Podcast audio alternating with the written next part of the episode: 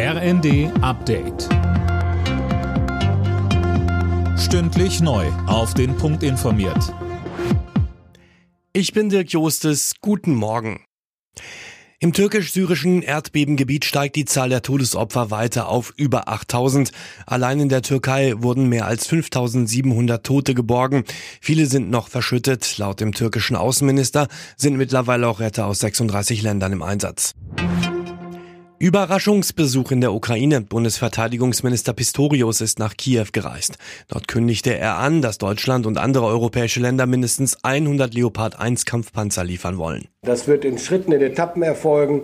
Bis zum Sommer circa 20, 25, im Laufe des Jahres bis zum Ende des Jahres bis auf 80 und Ziel ist im Laufe des ersten, zweiten Quartals 24 dann auf über 100 Leopard 1 zu kommen. Die Panzer sollen zusätzlich zu den bereits versprochenen und moderneren Leopard 2 Panzern geschickt werden.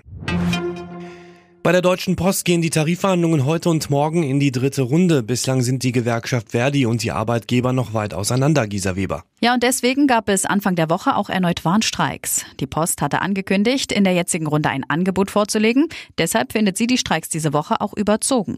Ebenso wie die Forderungen von Verdi. Die Gewerkschaft will für die rund 160.000 Beschäftigten 15 Prozent mehr Geld bei einer Laufzeit von einem Jahr. Bereits Ende Januar hatte es mehrtägige größere Warnstreiks gegeben. Sollte es erneut keine Einigung geben, drohen weitere. In seiner Rede zur Lage der Nation hat US-Präsident Joe Biden der Ukraine anhaltende Unterstützung im Krieg gegen Russland zugesichert. Außerdem ging es um die Beziehungen mit China nach dem Abschuss des mutmaßlichen Spionageballons.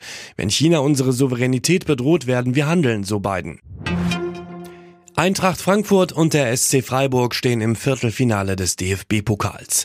Die Frankfurter gewannen das Hessen-Derby im Achtelfinale gegen den aktuellen Zweitliga-Ersten Darmstadt mit 4 zu 2. Mit einem 2 zu 0 setzte sich Freiburg gegen den SV Sandhausen durch.